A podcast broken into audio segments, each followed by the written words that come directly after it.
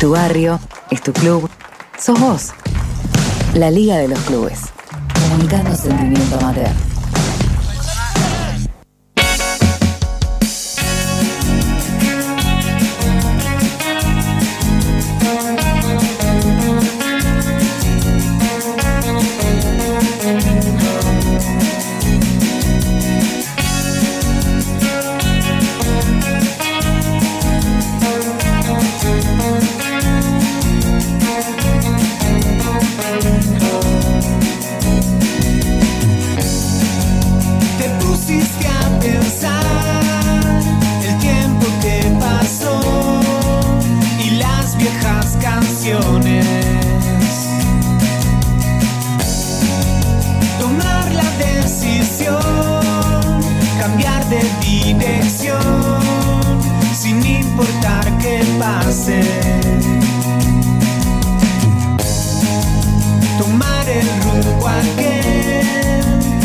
El que te hace perder, perder la dirección.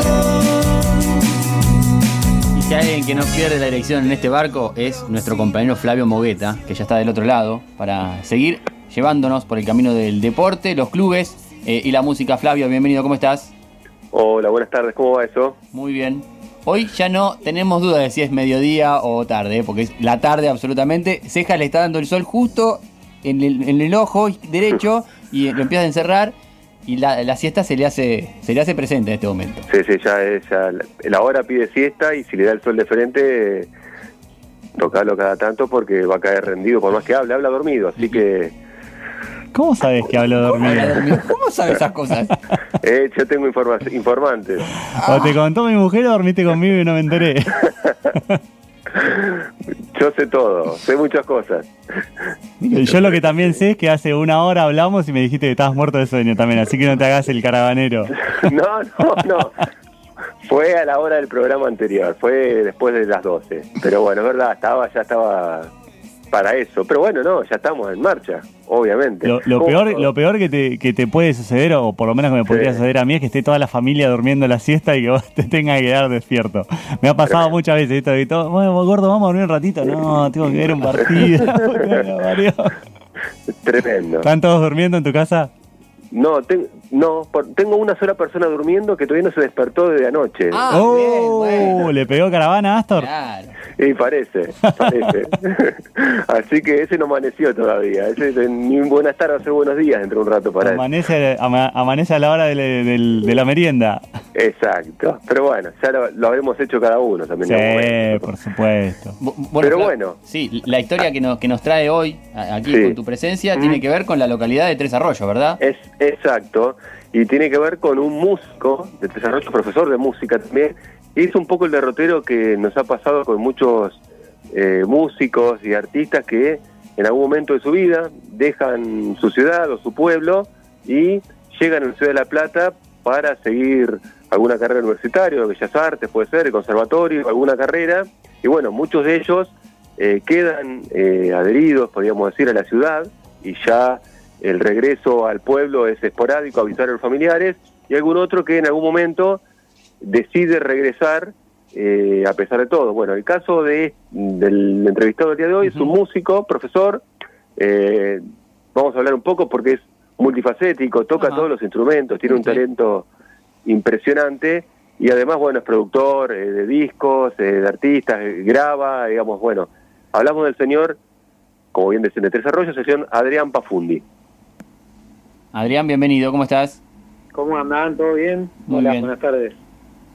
Buenísimo. Exageró, exageró Mojeta Claro. en, la, en la presentación, porque siempre todos los invitados dicen, no, es un exagerado este. ¿Exageró o fue eh, medida? Sí, sí, yo a mí me falta la parte del ego, así que te voy a decir que sí. O sea que Mojeta es un gran levantador de, de- de autoestima. Claro. Sí. No, no, no. La verdad que yo creo que nos ha pasado que todos los invitados sienten eso de eh, que está bien, ¿no? En cierto punto mantener eso que les parece mucho, ¿no? Entonces cuando uno les recorre eh, básicamente lo que han hecho, eh, el currículo, los ha escuchado, los ha visto, los ha entrevistado en otras oportunidades, se da cuenta que uno no se corre. Lo que pasa es que siempre está esa cuestión de modestia que uno parece que no puede, digamos, hacerse cargo de, de muchas cosas, ¿no? Nos pasa a todos, supongo. Claro, sí, sí, yo creo que sí, que va por eso, va como que está siempre viviendo el presente y te olvidas de todo lo que pasó atrás, ¿viste? Y por ahí sí, donde empezás a juntar o a hacer un poco de, de análisis de todo lo que pasó, por ahí te encontrás con un montón de cosas. Pero bueno, siempre está bueno mantener un poco la humildad. ahí para arrancar, después ahí después los chicos van a seguir. eh, me parece, Adrián, en vos pasaron dos cosas, ¿no? Porque bueno, eh, me parece que cuando hablemos después de, de la infancia en el barrio y en el club y una serie de cosas, va atada también a esa tranquilidad de eh, por ahí de ciudad, eh, pueblo que va creciendo, pero en el aspecto musical, cuando uno tiene inquietudes musicales, me parece que como uno encuentra un lugar donde desarrollarse, porque no son tantas las opciones, por lo menos es un tiempo, y bueno, entonces ahí pesó, me parece, además de venir a estudiar una carrera, la intención y la curiosidad de venir a La Plata, que siempre tiene el halo alrededor de como una capital de la música, ¿no? Claro, sí, sí, sí. En realidad yo estaba ahí en, cuando decidí irme de desarrollos, eh, estaba como en la etapa de búsqueda, viste, ahí terminando la escuela, qué iba a hacer, qué sé yo, y, y bueno, pintó un viaje para ir para La Plata que nunca había ido, y nada, fui por unos días y terminé 11 años viviendo. Montonazo. Bueno, y acá Sí. eh, te, te formaste como profesor en el conservatorio, ¿no? Claro, después empecé a estudiar en el conservatorio, en el conservatorio Gilardo Gilardi, y bueno, estudié ahí, me recibí, aparte otras, iba haciendo otros, eh, siempre curioseando ahí con talleres, con producción, con grabación, Eh, la verdad que hice de todo, de todo, me saqué las ganas de hacer de todo y me traje todo ese material para acá y bueno, sigo laburando un montón, así que está buenísimo. ¿Y, y, y qué fue lo que te llevó después de tanto tiempo a volver a Tres Arroyos? Y no, mira, era justo el final de la etapa Macri. Primer, ese punto principal, Bien. ¿no? Como que, Para- como para arrancar nomás, claro. Claro, bueno. Eh, eso, después estaba a punto, iba a ser papá, digamos, ahí en 2019, a mediados del 2019. Eh, sí, creo que sí, creo que sí, que 2018 yo ya, bueno, conseguí un trabajo acá de profe de música, eh, me vine a trabajar y mientras tanto iba para allá porque estaba por nacer mi hijo en La Plata. Cuando nació, bueno, decidimos venir por un tiempo acá a ver qué onda y bueno, estamos acá transitando los primeros años. Y nada, como para bajar un poco la intensidad, también yo laburaba un montón tocando de noche y eso, y bueno, como para bajar un poco, eh, nos vinimos para acá hasta los primeros años por lo menos de, de Benito, que es mi hijo, y bueno, veremos qué pasa después. Re- reconvertiste un poco esa, esa performance del músico de ser este el, el que crea a ser el que de alguna manera enseña en, en- en Tres Arroyos respecto a lo que haces en La Plata? Claro, sí, sí, pasé, digamos, allá trabajaba mucho más de músico que de profe. Que igualmente tenía como mis horas en escuela y todo como para tener ahí algo fijo y, y después bueno trabajaba un montón de músicos trabajaba en teatro también tocando eh, pero bueno sí acá sabía que venir para acá era trabajar más de docente que, que de músico de tocar digamos. Eh, pero bueno, le fui encontrando la onda, empecé a grabar un montón, eh, empezaron a caer bandas ahí a, eh, con propuestas así de producción y eso, así que bueno, como que, que me cambió un poco la película también. Aparte yo me fui en un Tres Arroyos muy diferente al que Claro. soy. Claro. ¿En, en- en qué cambio, en qué cosas notas esa, esa diferencia del Tres Arroyos? ya, ya, si bien sigue siendo un pueblo, obviamente, eh, ya tiene más, más una mirada de ciudad y bueno, con lo que conlleva toda la ciudad, hay más, más propuestas, más alternativas de laburo, eh, hay más lugares, si bien ahora, bueno, con el año pasado y este un garronazo, pero, pero bueno, hay muchos más lugares para mostrar lo que haces, con, con una visión artística mucho más avanzada que en aquella época que, que pasaba como en todos lados, me parece que ibas a tocar o, o terminabas pagando, o se recomplicaba, o tenías que llevar gente, sí o sí, toda esa movida, bueno, ahora como que, en ese aspecto también está mucho más bueno y, y en lo económico que hay que pensar también siempre en eso, como para poder vivir un poco de esto, eh, está bueno y avanzó un montón en ese sentido.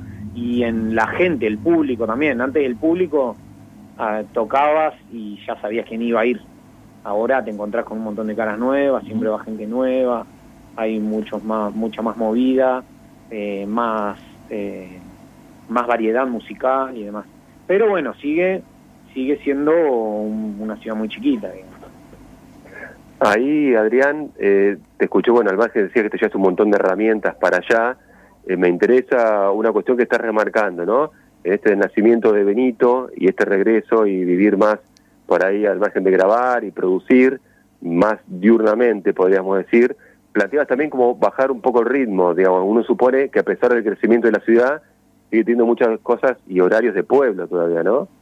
Sí, sí, seguro. Acá se corta, o sea, todo comercialmente y demás es horario cortado. Es un turno a la mañana, después siesta, como, como que muere todo, y tipo 5, 4 y media de la tarde arranca todo de nuevo hasta, bueno, eh, dependiendo el rubro, hasta la tardecita noche. ¿Qué? ¿Vicente? Sí, Adrián, ¿cómo estás? Eh, ¿Cómo andás? bueno, una consulta. Había leído, si no, si no me equivoco, que en una entrevista dijiste que vas cambiando tus acompañantes eh, en lo que es tu proyecto solista. ¿Cómo haces para mantener la esencia o para conseguir justamente de los otros músicos que ir rotándolos y seguir consiguiendo de cada uno lo que, lo que vos pretendés para el proyecto? Sí, sí, siempre, bueno, sí, cambiamos siempre, siempre cambio ahí eh, por una cuestión de que siempre me voy moviendo o, o me voy metiendo en otros ambientes y eso y, y va cambiando. Pero también justamente me gusta eso, cambiar de gente y irme para otro lado. Como que está bueno que perder un poco esa esencia.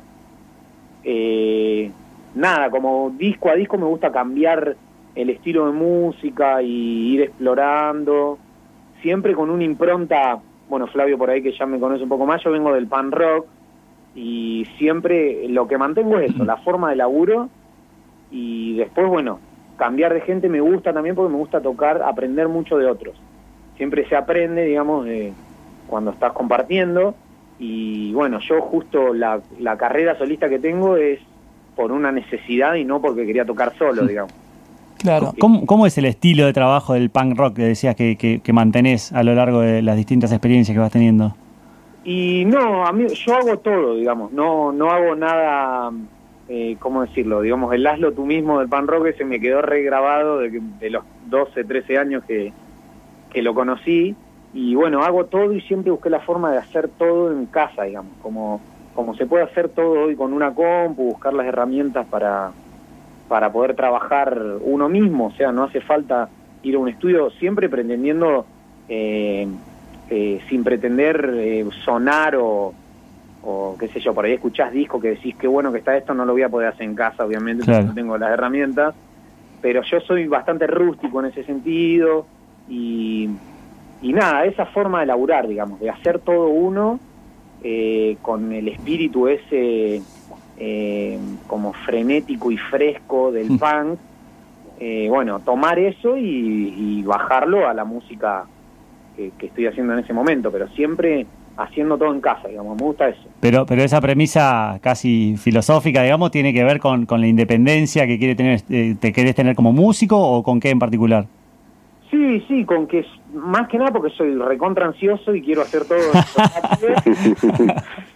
Segundo, porque si nada, ir a un estudio a grabar implica eh, tener poquita para gastar ahí, digamos, y, y coordinar horarios y un montón de cosas que por ahí no, no, no me los banco yo, digamos.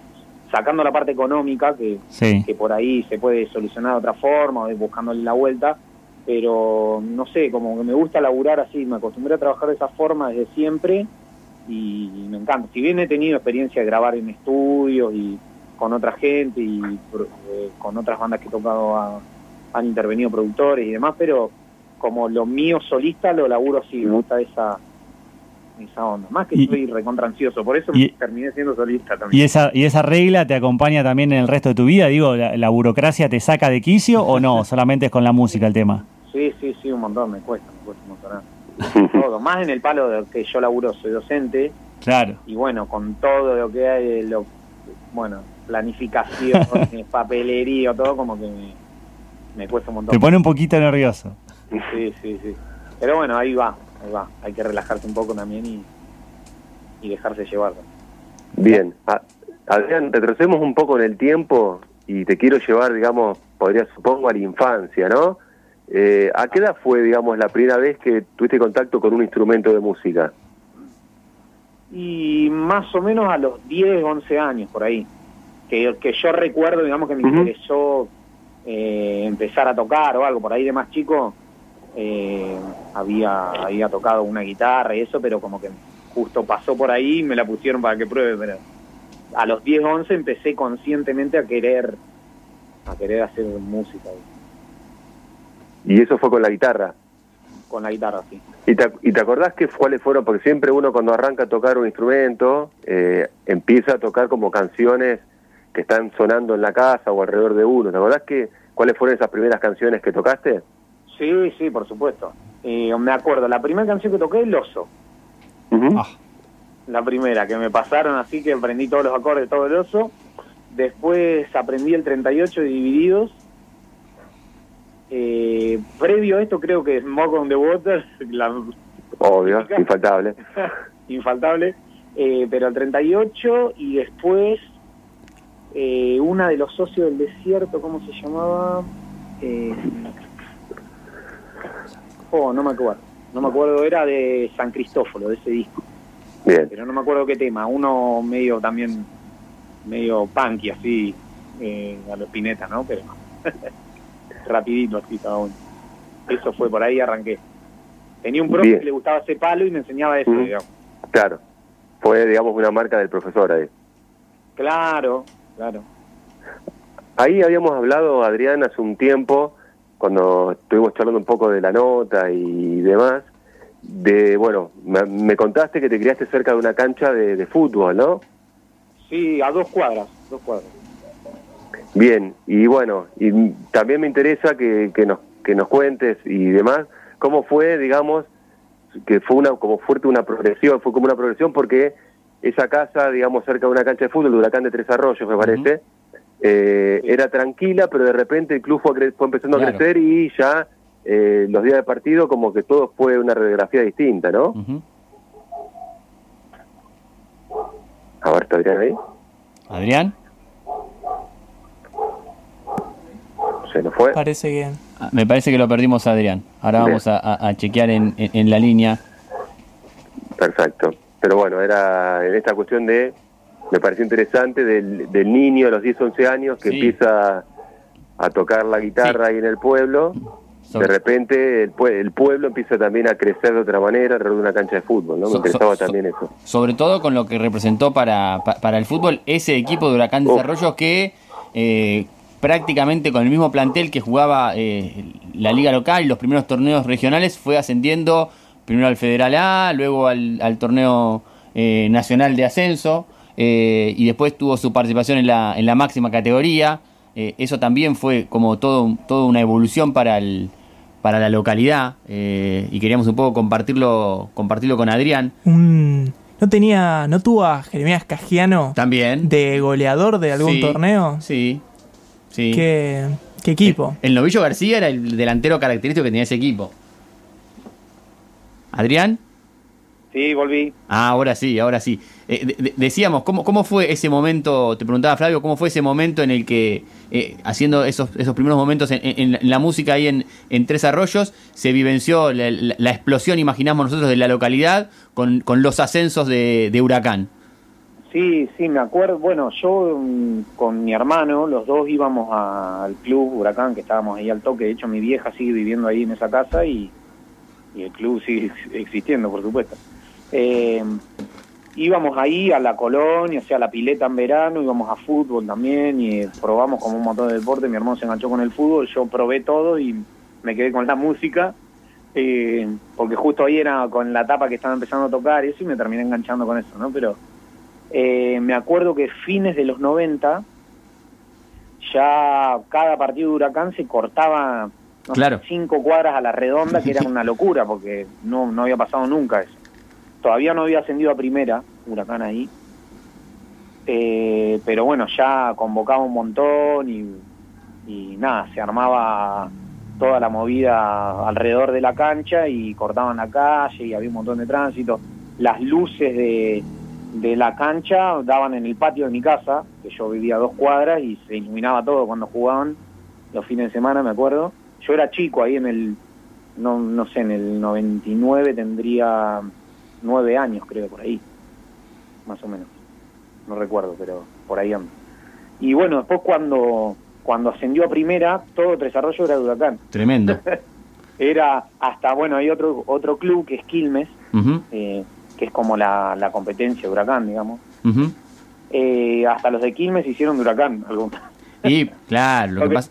Claro. Todos querían estar ahí, ¿viste? Y, y bueno, no, fue una explosión terrible. Cada vez que los jugadores iban a jugar a un partido a otro lado, los recibía toda la gente de la municipalidad, que era una locura para Tres Arroyos, que no pasaba nada.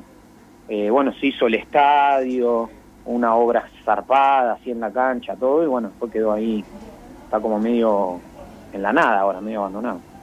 Claro, claro, claro, sí. Un- todo, todo un desarrollo para, para la localidad. De, Sí, sí, de- sí, de- fue de- tremendo. de Tres Arroyos a partir de, un acontecimiento deportivo que, que lo llevaba. Eh, imagino también que eso a, a- a la noche, en tu momento en el que estabas ahí empezando a, a- a producir música, a hacer música, también lo, lo habrá cambiado un poco en esos momentos en los que había partido, ¿no? Sí, sí, sí, sí, era todo eh, como que los días que había un partido era la tensión estaba ahí, digamos, en la cancha, todo lo que pasaba alrededor, íbamos a ver ahí nosotros, nos colgábamos el paredón, todo. estaba buenísimo. Y, y- te convertiste también en un hincha de, de- de Huracán. ¿Y cómo es hoy ese vínculo? Eh, no, no, la verdad que no, como les decía, eh, o sea, el club, yo me crié ahí en ese club porque era todos los veranos lo pasábamos ahí, después durante el año íbamos, hacíamos algún deporte, también tenía en la cantina del club había fichines, Claro. entonces caíamos ahí, estábamos todo el día, digamos. Eh, en eso sí, digamos, como tengo un recuerdo re lindo ahí del club y todo, pero después no, como no me enganché nunca con el fútbol, hasta el día de hoy, digamos, no, no, nunca, nunca me enganché, nunca me, me copó con los partidos ni nada. Iba a fútbol, me gusta jugar, juego ahora si pinta juego, pero no, no soy un seguidor del fútbol y bueno, no me convertí ni en hincha ni nada, pero en mi casa sí, digamos, mi hermano fue un montón de tiempo, fútbol ahí, siguió jugando hasta hace poco, eh, eh, nada, siempre estuvo ahí alrededor de, del barrio, más que nada, que todo el barrio caía ahí al club, digamos. Claro, y bueno, y para vincular un poco esto que nos contás con, con lo que fue ese momento de Huracán y lo que es la actualidad, por supuesto, de- del club de, de Tres Arroyos, tenemos a- al presidente de Huracán, a Mariano Pérez en línea, quien recibimos aquí al aire de, de la Liga de los Clubes. Mariano, ¿cómo estás? Bienvenido. Muy bien, buenas tardes, eh, tanto para ustedes como para todos sus oyentes. Muy bien. Contanos un poco cómo, cómo está hoy, hoy Huracán respecto de ese momento de, de- de apogeo, entendemos nosotros, que tuvo eh, en aquellos ascensos, en las participaciones en, en- en la máxima categoría del fútbol argentino. Bueno, eh, luego de, de haber participado de, de- de tantos campeonatos los cuales eh, la performance fue exitosa, eh, se llegó a jugar en primera eh, con, con resultados adversos.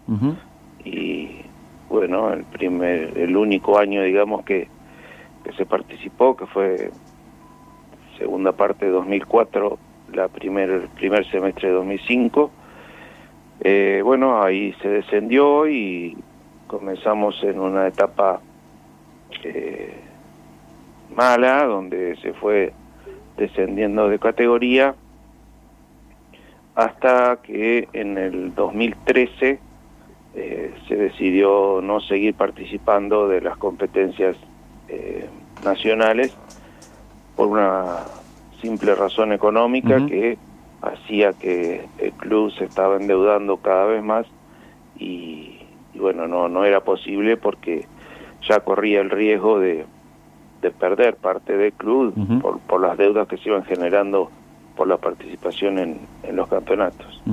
Hoy por hoy, gracias a Dios, hemos revertido la situación eh, en el club en general, se, se han pagado todas las, las deudas que había de, de- de distintos orígenes y hemos podido poner eh, nuevamente en funcionamiento eh, la mayoría de, las, de los deportes que se practican en el club. Eh, nosotros tenemos eh, 11 disciplinas y todas están en, en- en pleno funcionamiento y todas las instalaciones están en condiciones como para poder disfrutarlo los socios y todos los chicos del barrio que, bueno, se siguen acercando eh, tanto a la pileta en el verano como a distintos deportes en el invierno y, y bueno, y están pueden pueden disfrutar del club en, en- en cualquier deporte que quieran practicar. ¿no? U- Una de esas personas que participaba de la pileta en, en esos momentos, eh, al menos cuando estaba eh, en, en- en Tres Arroyos de, de joven, era, era Adrián, Adrián Pafundi. Adrián, ¿volviste a la pileta después de, de- de- de tu retorno a Tres, a Tres Arroyos? Eh, no, esto, estos últimos años que volví no, no fui porque bueno, fue en realidad el primer año ahí que en realidad estuve yendo a La Plata y acá me instalé en julio, eh, acá en Tres Arroyos, después me fui a Claromeco, a un pueblito acá cerca, y cuando volvimos ya empezó la pandemia. Claro. O sea que no. Y bueno, pero después cuando vivía en La Plata, que por ahí venía algún verano un par de días, iba a la pileta. Eh, iba ahí a- el día y bueno, después volvía para La Plata. ¿Y, y- y qué club te encontraste en, en- en Huracán ahora desde que estás de nuevo en, en Tres Arroyos? ¿Cómo, ¿Cómo lo viste? Y no, la verdad yo ahora no he volví, no fui de nuevo al club, nunca más fui a partir de que me vine acá a Tres Arroyos, no. Fue mi, mi etapa del club fue cuando era chico ahí hasta los 13, 14 años, digamos. Que íbamos a fútbol, bueno, hacíamos de todo, estábamos todo el día ahí en realidad, Claro. todo el año. Y un poco ahí eh, para, el, para el presidente pensar eso, ¿no? Al escucharlo, digamos, y cómo los clubes muchas veces se endeudan en pos de un sueño, ¿no? Un sueño eh, que no sabe si es de crecimiento del club o de, en realidad, de, de nombre, pero en realidad el club por ahí, a costa de que muchas veces terminan desapareciendo de- por endeudarse tanto y poder recomponerse y reconstruirse y que se vuelva a ser, digamos, el club del pueblo o el, muchas veces el club del barrio, permite, digamos, eh, que establezca otro vínculo con, con los vecinos, ¿no? Vuelve a ser el club de barrio que integra y que cobija a un montón de chicos y un montón de gente. Sí, exactamente. Eh, esa es una de las funciones que por supuesto tiene el club, eh, que bueno, la, la participación en las máximas categorías del, del fútbol nacional por ahí alejan esas, esa, esa situación porque bueno, eh, tampoco hay tanta gente como dispuesta a trabajar y, y hay que dedicar un montón de, de esfuerzos para, para el equipo superior y para poder eh, viajar y, y mantener todo el equipo. Y entonces bueno por ahí hay otros deportes que se van dejando de lado y las mismas instalaciones también se van por ahí deteriorando porque eh, no hay ni dinero ni, ni, ni personas como para poder hacer frente a todas esas cosas. Sí, es, es- es la situación que, que atraviesan muchos clubes y, y que cuesta también esa, esa reconfiguración, esa reconstrucción de la institución. Le agradecemos por, por el tiempo, Mariano. Muchas gracias. ¿eh? No, muchas gracias a ustedes. Eh, saludos Adrián y bueno, lo invitamos cuando cuando quiera volver al club y dar un paseo por ahí. Bienvenido, bienvenido será. Buenas Mm. tardes y saludos para todos. Muchas gracias. Bueno, Adrián, tenés que volver a la pileta mínimamente, ¿no? Sí, sí, la pileta vamos a volver en algún momento. Y está hecha la invitación, me parece, también de parte del presidente para hacer algún show. O- Hoy eh, hemos visto que se van adaptando los músicos y, y están haciendo mucho show de streaming, ¿no? Eh, show en algún lugar en particular, sin, sin público, y se transmite por, por streaming. ¿Está haciendo algo de eso o no? Claro, no, no hicimos streaming, pero estuvimos haciendo eh, algunos videos en vivo, o sea, la música tocada en vivo, lo filmamos y bueno, lo pasábamos, o sea, no en ese momento como el streaming, sino, sino después más que nada por la técnica que tenemos, ¿no? Que no, no nos daba para hacer un eh, algo en vivo, en vivo, digamos.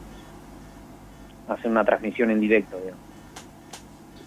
Bien. Bien, y ahí pensaba Adrián como para ir pensando un poco esto que planteabas la edad, sí, hasta que, que estuviste vinculado al club, en los comienzos con, con el instrumento, y has llegado en algún, algún momento a, a coincidir, guitarrear con amigos o amigas ahí en el club o en la puerta de las instalaciones por ahí.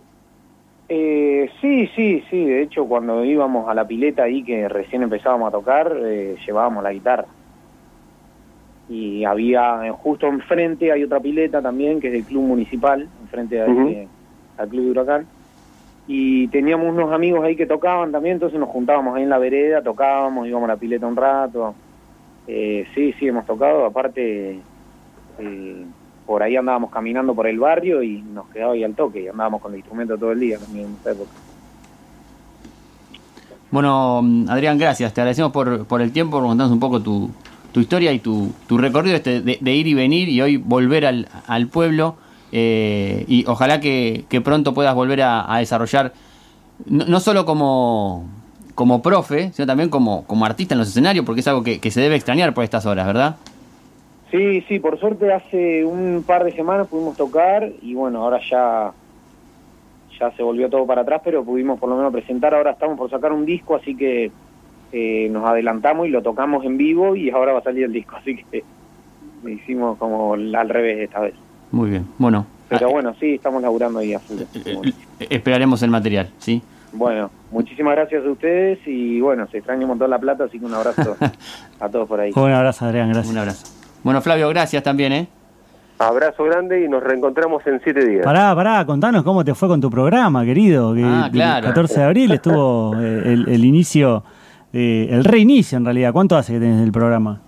El, el programa este en sí es nuevo. Eh, Fue un regreso a la radio como conducción. Ah, yo entendí que regresaba tu programa. la Sí, no, no, regresé yo, en realidad como conductor porque estoy con ustedes desde el principio de año, así que fue un regreso a, a la conducción, a estar a la cabeza de un programa, digamos, ideado y craneado por mí, así que fue muy lindo y bueno, nada, estuvo muy Pero bueno. vendele un poco, contanos cómo se llama, qué día va, en qué radio, no hay problema. No, bueno, pero eso es otra radio, entonces... ¿Y qué tiene? Somos, somos todos amigos. Bien, nada, los días miércoles de 22 a 23 en la 221 Radio, 103.1, Maldición Eterna, Ajá. a quien escuche este programa, jugando un poco con una novela de Manuel Puig. Claro. Eh, un programa, aprovechando eso, un programa de literatura, pero no pensándolo, eh, no está concebido como una cuestión de eruditos o querer, digamos, ser Claro. especialistas de, de nada, no de ese lugar, sino de lecturas y lectores, ¿no? Una cuestión Claro. de compartir momentos y situaciones y demás, nada, no pretendo, digamos, me parece muchas veces que, de hecho siempre me pasó y lo hacen ustedes también a la perfección con este programa, que uno, con, me ha pasado digo, haciendo programas de música, que uno conocer el paño por ser músico, ser periodista de música, o ser eh, profe de literatura, lo que fuera, no uno cae en la tentación de querer hacer un programa como queriendo mostrar todo lo que uno sabe, Sí. con explicaciones que le interesan a uno solo, en definitiva, ¿no? Entonces, bueno, la idea es otra, digamos, es compartir, como decía, literatura y lectura. Entonces, escuchar, y hay mucho, cuando se, escucha el programa, van a escuchar que hay muchas voces que no, no son no solamente la, solamente la mía, digo, ¿no? Aparecen poetas, escritores, hablando, editores, hay muchas voces que confluyen en pos de esto de difundir literatura, ¿no? No, no me interesa, digamos, me corro un poquito, digamos, ahí. Los miércoles de 22 a 23 en 221 Radio. Exacto. Muy bien, muy bien. Mucho Así éxito, bueno. amigo. Pasamos el. Muchísimas gracias y bueno, eh, lo único que le vuelvo a pedir a Fachi, que ya pegó un cabezazo y desconectó todo. Sí, la, la verdad que sí. Pobre Sarachi, Sarachi me decía, pero sacaste a todos. Y yo, no sé qué estoy haciendo hasta ahora. Me está pegando el sol de frente, ¿entendés? Bueno, que, que, que aguante que quedan 20 minutos y si lo ves ahí cabecear, dale un codazo porque va a ser otro desastre. Así que nada. Bueno, Flavio, gracias. Un eh. abrazo grande y nos reencontramos en, en siete días y una historia que no voy a adelantar nada. Me gusta. Me gusta encantó. el misterio. El misterio. Misterio. Eh, en las redes sociales le metemos el fin de semana.